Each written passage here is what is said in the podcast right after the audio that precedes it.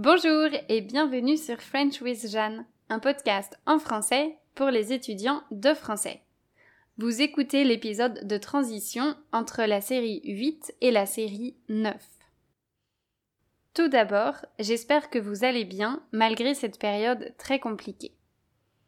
Pour ma part, tout va bien. Je suis actuellement en Thaïlande, sur l'île de Phuket. J'aurais dû quitter la Thaïlande la semaine dernière mais mon vol pour l'Indonésie a été annulé. Donc, avec mon copain, on a décidé de rester à Phuket. On est allé au bureau de l'immigration pour prolonger notre visa d'un mois. Ici, comme dans beaucoup d'endroits, presque tout est fermé, excepté les pharmacies, les magasins alimentaires et les restaurants. Il est encore possible d'acheter à manger, mais seulement à emporter les plages ont été fermées le week-end dernier. Cela dit, il n'y a pas de confinement à proprement parler.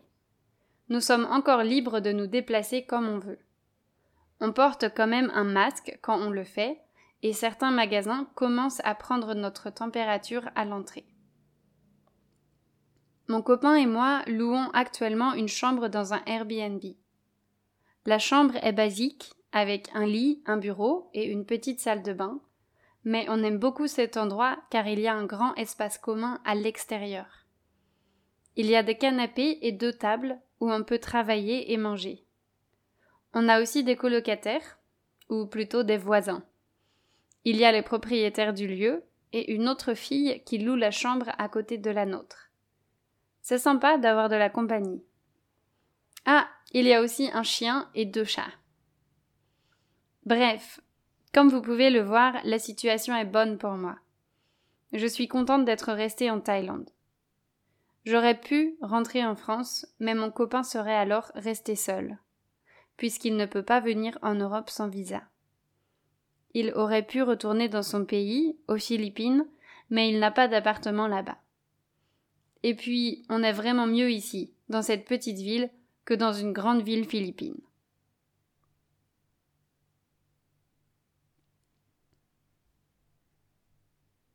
La semaine passée a été très chargée pour moi. À cause ou grâce au confinement, j'ai donné plus de cours que d'habitude. Des anciens étudiants sont revenus vers moi car maintenant ils ont de nouveau du temps pour faire des sessions. Donc, pour la première fois de ma courte carrière, j'ai dû refuser des étudiants. Ça fait un peu bizarre. Mais je n'aurais pas été capable d'ajouter quelques sessions de plus par semaine car chaque heure de cours représente entre 15 et 45 minutes de travail à côté. En tout cas, si vous souhaitez profiter du fait d'être chez vous pour prendre des cours de français en ligne, je vous conseille de vous rendre sur des plateformes telles que Verbling, Verbal Planet ou Lingolia. Je mettrai les liens dans la transcription. La semaine a aussi été un peu chaotique. Il y a eu quelques problèmes d'emploi du temps liées au changement d'heure en Europe. Et puis, mon quartier a été privé d'eau et d'électricité toute une journée. Et quand il fait 35 degrés, c'est un peu dur à supporter. Évidemment, j'ai dû reposer des cours à cause de ça. Heureusement, mes étudiants ont été compréhensifs. C'est vraiment une période d'instabilité pour tout le monde, et il me semble que le mieux que l'on puisse faire, c'est d'accepter ça.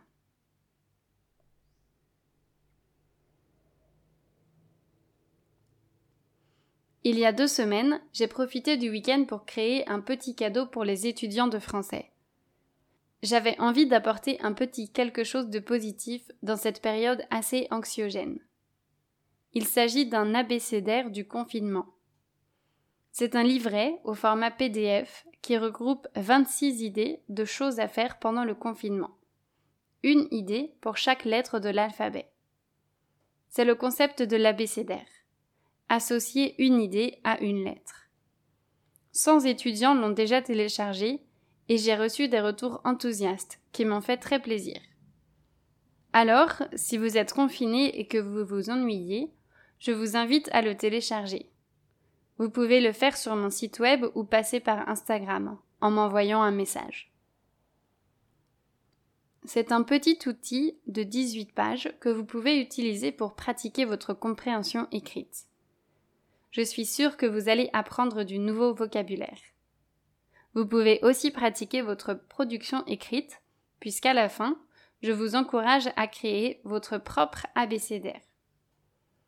Vous pouvez également vous enregistrer pendant que vous le lisez et réécouter l'audio pour évaluer votre prononciation. L'abécédaire contient aussi quelques liens vers des sites utiles en français. J'aimerais profiter de cet épisode pour vous lire un paragraphe. Je vais lire celui qui correspond à la lettre D. D comme documenté. Nous traversons une période étrange. Cette situation est inédite et mérite d'être documentée. Vous pouvez le faire en utilisant différents moyens. L'écriture, l'audio, la vidéo, la photo, la musique, le dessin. Exprimez ce que vous ressentez pour garder une trace de cet événement. Voilà, c'est tout. Juste un petit paragraphe avec des idées d'activités à réaliser de chez vous. Pendant cette dernière semaine, j'ai aussi suivi des cours en ligne pour améliorer mes compétences en entrepreneuriat. J'ai notamment suivi un cours sur comment construire l'identité de sa marque. La prof a parlé de choses abstraites comme la personnalité de sa marque et sa mission. Elle a aussi parlé de choses concrètes, comme les couleurs de la marque, les, typos et le logo. Ça m'a vraiment donné envie de créer une identité visuelle pour French with Jeanne. J'ai fait tous les exercices avec beaucoup d'applications. Il y en a un que j'ai particulièrement aimé.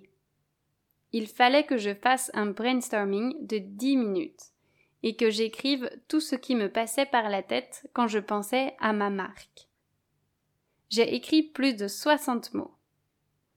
Ensuite, parmi tous ces mots, je devais sélectionner les 5 mots qui me semblaient le mieux représenter ma marque. Je n'ai pas réussi à, n'en sélectionner que 5. J'ai gardé clarté, simplicité, bien-être, vrai, positivisme, accompagné, plaisir et empathie. Ce sont les valeurs auxquelles je veux que ma marque soit associée. Finalement, j'ai dû choisir un seul mot. J'ai choisi le mot simplicité. En effet, je veux créer des choses qui soient simples, claires et efficaces. Je veux aussi garder à l'esprit que, quoi que je fasse, je dois le faire simplement, afin de toujours prioriser le contenu et non la forme. J'ai également choisi une palette de couleurs pour ma marque. J'ai choisi le bleu comme couleur principale car le bleu inspire le calme, la confiance et l'honnêteté. C'est une couleur rassurante et douce. C'est ainsi que je voudrais que mes étudiants se sentent quand ils sont en contact avec ma marque. J'ai aussi choisi un orange assez proche du jaune pour ses valeurs positives. L'orange est une couleur dynamique et motivante. Le jaune est une couleur joyeuse, inspirante et créative. Toutes ces choses sont importantes pour moi, et je veux que ça soit visible pour tous ceux qui découvrent ma marque. J'ai aussi sélectionné deux typographies principales. La première est simple et claire, et la seconde est en script. Si vous me suivez sur Instagram, vous avez peut-être remarqué que j'ai appliqué tout ça dans mes dernières publications. Je vais essayer de respecter ces choix à l'avenir. C'est pas mal car ça me donne un cadre, à moi qui suis souvent indécise. Comme toujours, j'ai plein d'idées pour la suite. Je pense à créer une infolettre et un cours en ligne, mais je vais explorer tout ça une fois que la situation sera plus stable et que j'aurai retrouvé un rythme de travail moins intense. Pour le podcast, je vais faire le maximum pour continuer à publier de manière régulière dans les semaines qui viennent. Mais je ne peux rien promettre. Comme une étudiante me l'a rappelé il y a quelques semaines, la santé est une priorité. J'ai parfois du mal à ralentir et à privilégier le travail avant d'autres choses. C'est pourquoi je dois faire attention. J'ai longtemps réfléchi au sujet de la prochaine série et je viens de me décider.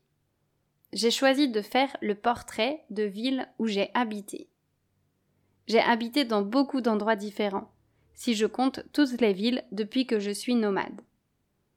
Je vais en choisir cinq et vous parler d'elles, pour vous faire voyager un peu de votre canapé. Je vous souhaite une excellente semaine à tous. Restez positifs et prenez soin de vous. À la semaine prochaine.